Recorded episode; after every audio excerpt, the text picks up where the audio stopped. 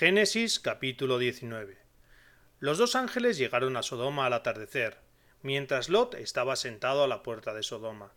Al verlos, Lot se levantó para ir a su encuentro, se postró rostro en tierra y dijo Señores míos, os ruego que vengáis a casa de vuestro servidor para pasar la noche y lavaros los pies. Por la mañana seguiréis vuestro camino. Ellos contestaron No, pasaremos la noche en la plaza. Pero él insistió tanto que fueron con él y entraron en su casa. Les preparó una comida, coció panes ácimos y comieron. Aún no se habían acostado cuando los hombres de la ciudad, los sodomitas, rodearon la casa, desde los jóvenes a los viejos, todo el pueblo sin excepción. Y gritaban a Lot y le decían ¿Dónde están los hombres que han entrado en tu casa esta noche? Sácanoslos para que los conozcamos. Lot salió donde estaban ellos, a la entrada, cerrando la puerta tras de sí, y dijo por favor, hermanos míos, no cometáis esta maldad. Mirad, tengo dos hijas que aún no han conocido varón. Os las sacaré para que las tratéis como os parezca bien. Pero no hagáis nada a estos hombres que se han cobijado bajo mi techo. Pero ellos contestaron Quita allá. y añadieron Este individuo ha venido como inmigrante y pretende ser juez. Ahora te trataremos peor que a ellos. Y forcejearon con Lot, acercándose a forzar la puerta. Entonces los visitantes alargaron sus manos, metieron a Lot en casa y cerraron la puerta. Y a los que estaban ante la puerta desde el menor hasta el mayor los cegaron con un resplandor, de modo que, por más que tanteaban, no daban con la puerta. Los visitantes dijeron a Lot ¿A quién más tienes aquí? Saca de este lugar a tus yernos, hijos, hijas y tanto cuanto poseas en la ciudad. Porque vamos a destruir este lugar, pues el clamor contra ellos ante el Señor es enorme, y el Señor nos ha enviado para destruirlo. Lot salió a hablar con sus yernos prometidos de sus hijas y les dijo Levantaos, salid de este lugar porque el Señor va a destruir la ciudad. Pero sus yernos lo tomaron a broma. Al amanecer los ángeles urgieron a Lot Levántate, toma a tu mujer y a tus dos hijas que están aquí, no vayas a perecer por culpa de la ciudad.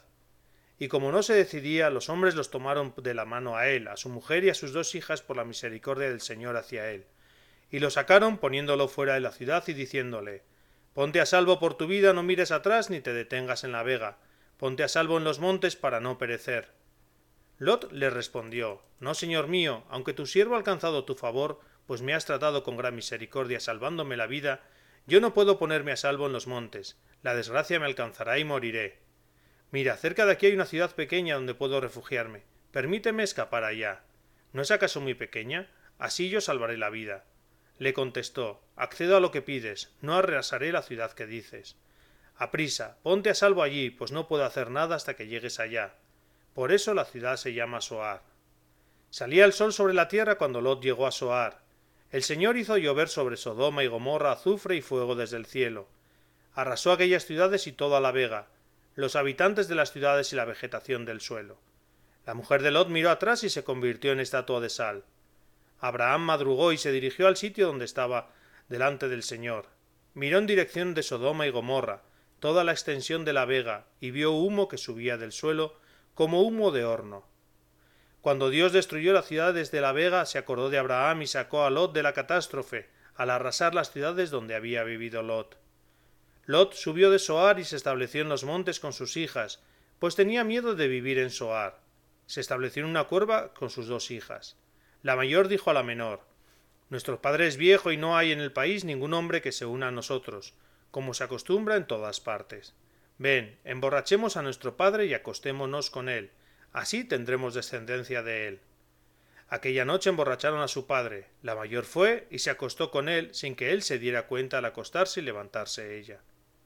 Al día siguiente la mayor dijo a la menor Puesto que anoche dormí yo con mi padre, esta noche lo emborracharemos también, y tú te acuestas con él para tener descendencia de él.